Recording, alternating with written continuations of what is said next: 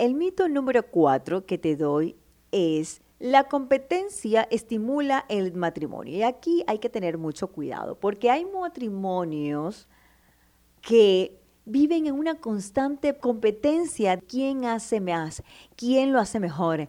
Yo sí puedo esto. No, y eso es horrible, eso es desgastante, eso trae definitivamente para mí una división en la relación de pareja, el egoísmo se desprende con mayor fuerza para mí. La competencia disminuye la reciprocidad, los esfuerzos conjuntos y las metas comunes que son la base de un matrimonio. En las relaciones competitivas se lucha por el liderazgo. ¿Y entonces qué? ¿Qué pasa? Desaparece el compañerismo. Si hay competencia, cada uno trata de demostrar al otro que es mejor en el trabajo, que es mejor amigo, que incluso superan el cariño de los hijos. Y eso lo he visto. Mamá y papá compitiendo a ver quién da más cariño, quién es el mejor papá, quién es la mejor mamá. Yo soy esto. Por Dios. No, eso no va a estimular al matrimonio. Todo lo contrario. Lo que va a estimular es el pleito. Lo que va a estimular es el quiebre. Lo que va a estimular es que la pelea sea continua y que cada uno insista en sus derechos. La competencia no buscan soluciones cooperativas cuando surgen desacuerdos. Cada uno intenta ganar en todas las situaciones. ¿Quién gana? La competencia es tan dañina para el matrimonio, porque una cosa es que tú compitas contigo mismo, que tú compitas contigo misma para dar lo mejor de ti en el equilibrio sano. Y otra cosa es que tú estés compitiendo con tu pareja a ver quién gana quién es el perdedor y quién es el ganador. Y así estás viendo a tu pareja como una perdedora. El mito número cuatro. Debes transformar a tu pareja en alguien mejor. Es que yo debo, como pareja, buscar el cambio en él, buscar el cambio en ella. No. Si a uno no le gusta la persona con la que va a casarse, es muy poco probable que le guste después de hacerlo. Y aún peor, si se consigue que el otro cambie a la fuerza, va a surgir algo. Escúchalo. El rencor asociado a la presión para un cambio que no se desea. Una cosa son los reajustes y adaptaciones necesarias en toda vida de pareja y otra las exigencias de cambio. Nadie cambia a nadie. Si yo no tomo la decisión de generar el cambio nadie lo va a hacer por mí. Si yo no reconozco que hay una debilidad en mí, que hay una conducta que debo mejorar, nadie lo va a hacer por mí. Entonces vas a tener, amor mío, que soltar la carga de tratar de generar el cambio en tu pareja. El único que puede generar los cambios más profundos es Dios. Ese es el único. Él con su fuerza puede lograrlo. Con su amor incondicional, con su sabiduría, con su poder, es quien lo puede hacer. Tú y yo no somos Dios para poder hacerlo. Podemos ayudar, podemos complementar, pero soy yo con mi decisión junto a Dios. El primer consejo para vencer la tristeza, acepta tu momento y date tiempo. No pasa nada. A veces la mejor forma de cambiar algo es aceptarlo, es reconocerlo y dejar de luchar contra ello. No, yo no lo voy a reconocer. Mm, ¿Qué va? No, porque creemos que es señal de debilidad.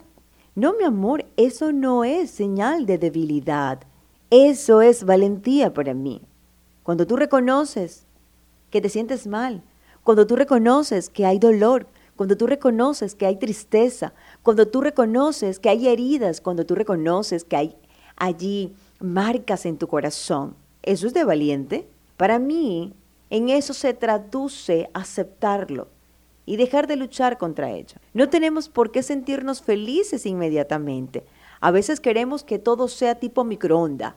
Mm, lo introduzco a la comida, 30 segundos y listo, 5 minutos y listo. No, no, mi amor. Es un proceso que lleva tiempo.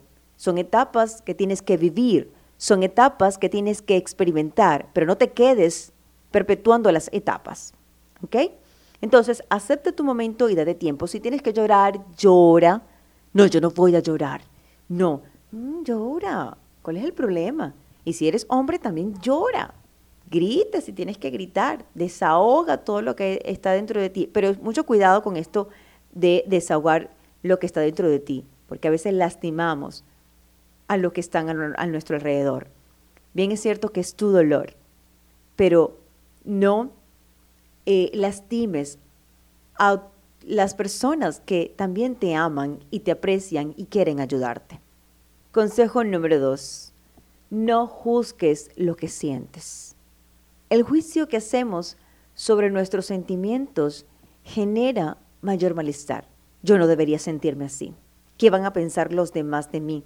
Lo que tú estás pensando de ti por sentirte así. Soy un idiota, soy una idiota, soy una estúpida, qué boba, ay, ¿cómo me permití esto? Ay, ya, deja de juzgarte, vamos a ver, sácame ese látigo de allí. Y que sacártelo, mi amor.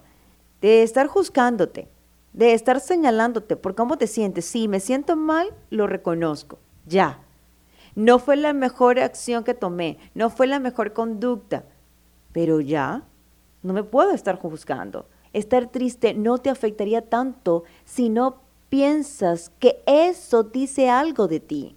Podemos verlo como una emoción como cualquier otra, que viene, pero también se va, si tú le dices hasta aquí.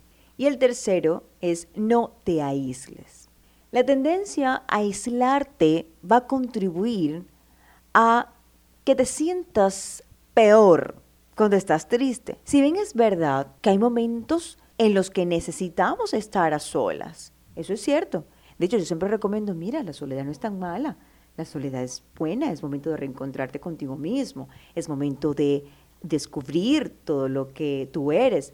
Pero en esta situación yo considero y creo cuando estamos experimentando la tristeza, no aislarnos, más bien compartir con otras personas te va a distraer, te va a hacer pensar en otras cosas para no seguir alimentando el sentimiento negativo. Cuando estamos en la soledad, los pensamientos pueden hacerte una mala jugada. Los pensamientos negativos son los que más van a aflorar.